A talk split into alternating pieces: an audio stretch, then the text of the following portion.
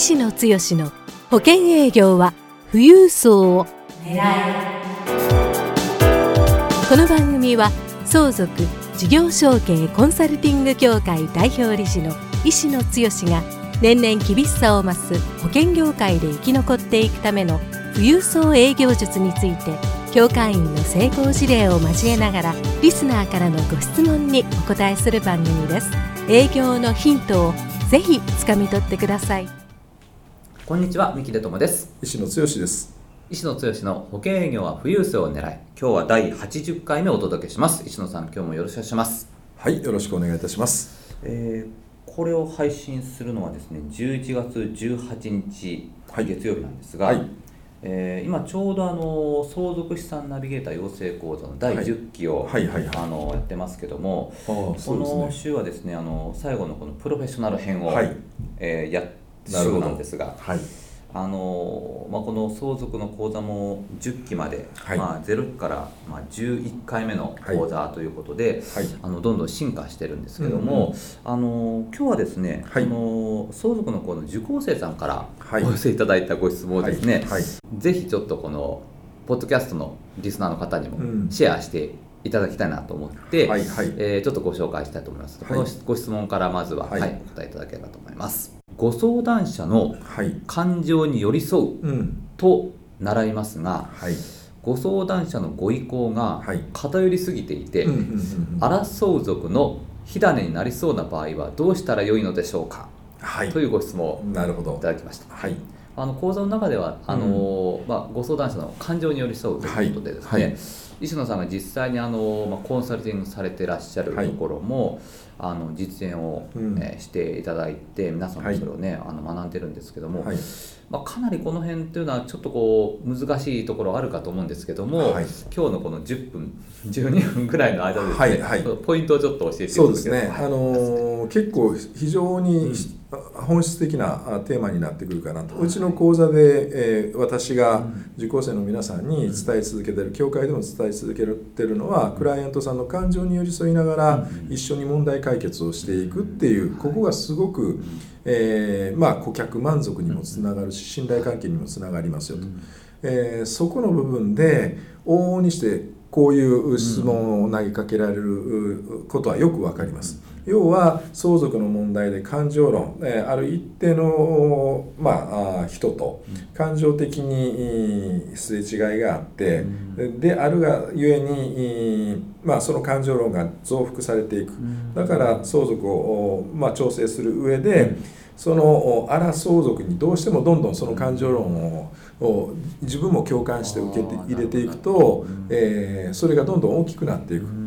でそこに感情に本当に寄り添っていいのかどうなのかっていうそうですよねそうですよねっていう話になるとより問題が大きくなる可能性がありますよねっていうことだと思うんですけども。これはあのなかなか簡単にできることではないとは思うんですけども経験値が増えていくで特に相続とか事業承継っていうのは感情論のもう一番究極の話何十年かけて、え親族間が感情論でももつれてるわけですから、えそれを紐解いていくっていうのは非常に難しいんですけども僕はあのどんな視点で、えそこに関わっていくかっていうと。要はそのご相談者例えばそれが非相続人でですね、ある一定の特定の子どもに対して感情的に非常に大きな圧力というか問題を生じてる。だからそこを排除したいとかいろんな問題がある。だから一方的にまあ民法的な法律を度外視してでも分割とかいろんなところで、えー、まあ荒相続の谷になるようなそうでないと自分の気持ちが許せないっていうようなレベルがあったりする。ということでね。どんどん泥沼にはまっていきそうなんですけども、うん、僕はそんな中でそのご相談者並びに誰かに残したいっていうふうな家族も含めて全体、まあ、最適っていう表現よくしますけども全体最適の中でみんながやっぱり幸せ、え結果的にドロドロしたところをずっと突き進めていけばその非相続人というか相談者も結果的には幸せにつながらない。となればあのそういう時のコンサルタントというかナビゲーターの役割っていうのは一歩やっぱり客観的に俯瞰しながら、えー、その、まあ、相談者の感情はちゃんと共感して受け止めて差し上げるんですけども、受け止めた上でその感情を単純にぶつけるだけでは問題解決になりませんよね。で最終的に自分の納得のいく落としどころを冷静に考えながら対処してやっていく。特にもう法的な問題がある法廷沙汰になるような話であればもう一定の領域のところは法律から考えるとどうしてもこれ以上の部分は、えー、自分の感情論で抑えきれる話でないっていうかね、ここは譲歩しないといけないっていうか、法的には認められてる遺留分とかいろんな問題がある、やっぱりそこはあ分かった上で、えー、どうするか。でそれを最小限にするために、えー、どうしたらいい。そ自分の感情もまああ感情の鞘に収まるっていうかね、えー、自分の中で気持ちが押しとどめられる範囲で、えー、どういう落としどころを見出したらいいかっていう視点で僕は話を冷静に聞いていきながらクライアントさんと話をしてで最大限その人の味方になってますよ。共感してますよと。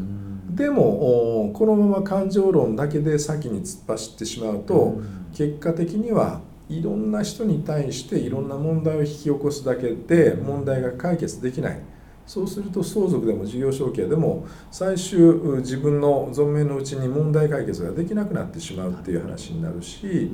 代々それをまあ遺恨を残してしまうことになる。であればそれを最小限にとどめるために何を一緒に考えていったらいいでしょうかねっていうふうに感情をまずそのまあ、ご相談者の方に寄り添いつつちょっと冷静になっていただくっていうような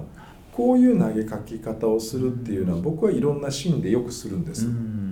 どうしても感情論もしくは問題の解決の糸口が見いだせない時に、えー、お互い親族であればあるほど当事者がこう、えー、面と向かっていればいるほど感情論の話になりがちで、けんもう本当に喧嘩みたいなシーンになりがちになるんですけどね、そういう時にこそ我々の存在っていうのは非常に大事で、ちょっと冷静に一歩引いて感情論を一歩引かせるような空気感をその場でどう提供して差し上げるかっていうこと。これはもうあのなかなかあの言葉で言い尽くせる話ではないし経験値を増していくことによってだって人生の集大成をもう成功してそれだあのそれなりの資産をご自身で築き上げられた方が、えー、いろんな成功いろんな人を見てきてそれでも感情論で問題解決ができない。最後の相続とかあ事業承継の、まあ、親族関係いろんな関係がある。そこを我々が寄り添って、一緒に問題解決、私が解決してあげましょうなんていうような高飛車というか、そんなあの思いを全然私なんか持ってないですけどもね、でもその方にとって一番落としどころとして納得ができる範囲があるとするとそれはどこなのかっていうところをまず自分に質問を投げかけて。で感情を抑えていただいて、えー落としどころというかゴール点をここに設定するとすればっていうその質問の投げかけ方っていうかあのそういうようなあ話の仕方をすると感情的に思ってた人がこのまま感情論だけでずっとぐるぐるぐるぐる回っても仕方がないよねっていうふうに冷静になる、うん、で客観的な事実とかいろんなものをこう一つずつ、えー、紐解いていくことによって、うん、その方が何をした方が結果的にはみんなにとっていいのかっていうふうに、まあ、落ち着いて考えていただけるような間合い空間ができてくる、そうするとそういうふうに落ち着いて話ができるようになってちょっと気が楽になったよっていうような、えー、関係があ石野と話をすることによって、あなたと話をすることによってそういうふうにちょっと気が楽になったよ。そうなってくると君の言うことをあの君が答えを出すんじゃなくて答えはあくまでも俺が出すんだと、うん、我々も答えはあくまでもクライアントさんが、あ決めていただくことだけども、冷静に考えて一緒に落としどころっていう表現はいいかどうかあれですけど、まあ、まさしく、えー、みんなにとってのいいゴールがどこにあるのかっていうところをまあ一緒にポイントで考え出すとだいぶあのその方向性がドロドロしたあの荒相続の火種がどんどん大きくなっていくのか、えー、その一番大事な非相続人であったり相談者の気持ちが整理されてくるとだいぶ周りに対するまあ関係性も変わってくる。徐々に展開が変わってくる。信頼関係が出てくる。でそこでどうすればいいかねっていうような話になるっていうそういう感情に寄り添うっていうのが究極の感情に寄り添うっていう。あのご相談者の誰々さんの言うことはすごくよくわかる、でも一方こっちの方の立ち位置の目線で、えー、今の相対する感情で言ったら、もうどうしても許せないっていうお気持ちはわかるけども、この人の立場をちょっと俯瞰して見てみると、もしかしたら冷静に考えれるポイントがあったりするかもわかんないですよねとかですね。そういう話をしていくことによって、え全体最適で本当にまとまっていくような流れになってくればみんながまとまってそれでやろうという話になればですねあの信頼感というか本当に満足でいろんなことに対して相談をしたいっていうようなあクライアントさんとの関係ができてくる、うん、だから僕もそれが自分の人生勉強というふうに思ってますしいろんな人の人生体験を追体験をさせていただいていろんな引き出しが出てくるっていうかね。でそこはやっぱり物理的な損得っていうようなレベルではなくって感情論がその背景に必ずあってその感情論をしっかりまとめていくっていうことをやるのが士業の先生ではできずに我々ができる領域の一番の強みであるって僕は確信してるという、まあ、それが保険セールスパーソンがそういうところの強みを持ってる人が圧倒的に多いと思いますんでね。そういうようなスタンスにいかになっていけるか。これはまあ我々のコミュニティ協会の仲間と具体的な案件で、えこういうシチュエーションになったら相談者はどんな感情でおられてどういうふうに整理をしていくとそれが問題整理ができてくるかっていうみんなで学んでいくことによって、えー、みんなあ僕もまだまだ未熟ですんでね、えー、いろんな案件から学んでいくことによってこれ究極ですよね。そうですね。あの人の人生に何がしか関わりながら自分も大きな学びを得させていただけるっていう仕事だと思いますんでね。非常にいい質問をいただいたと思うんですけども。今日あのご相談者の感情に寄り添うあの究極のポイントを教えていただいたと思いますが、はい、あのぜひあのご質問どんどんこうお寄せいただいたらですね、はい、具体的にさらにこう深いところをね、はい、あの教えていただけますのでぜひあの石野剛の保険業富裕層を狙いのブログの、えー、ご質問をですねあの質問をお寄せください。プレゼント差し上げていますというバーを、えー、クリックしていただいてそちらからご質問をぜひお寄せいただければと思います。はい、はい、ということで石野剛の保険業富裕層を狙い今日は第80回目をお届けしました。石野さんありがとうございました。はいどうもありがとうございました。番組からお知らせです。ただいま石野剛へご質問をお寄せくださった方へ富裕層の意外な素顔富裕層の性格から富裕層に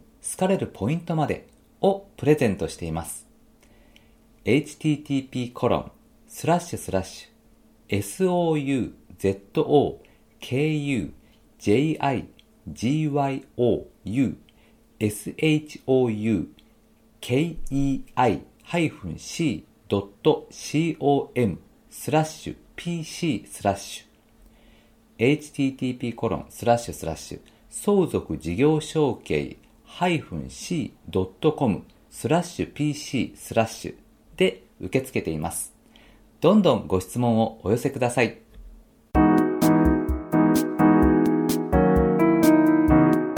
今回の番組はいかがでしたか？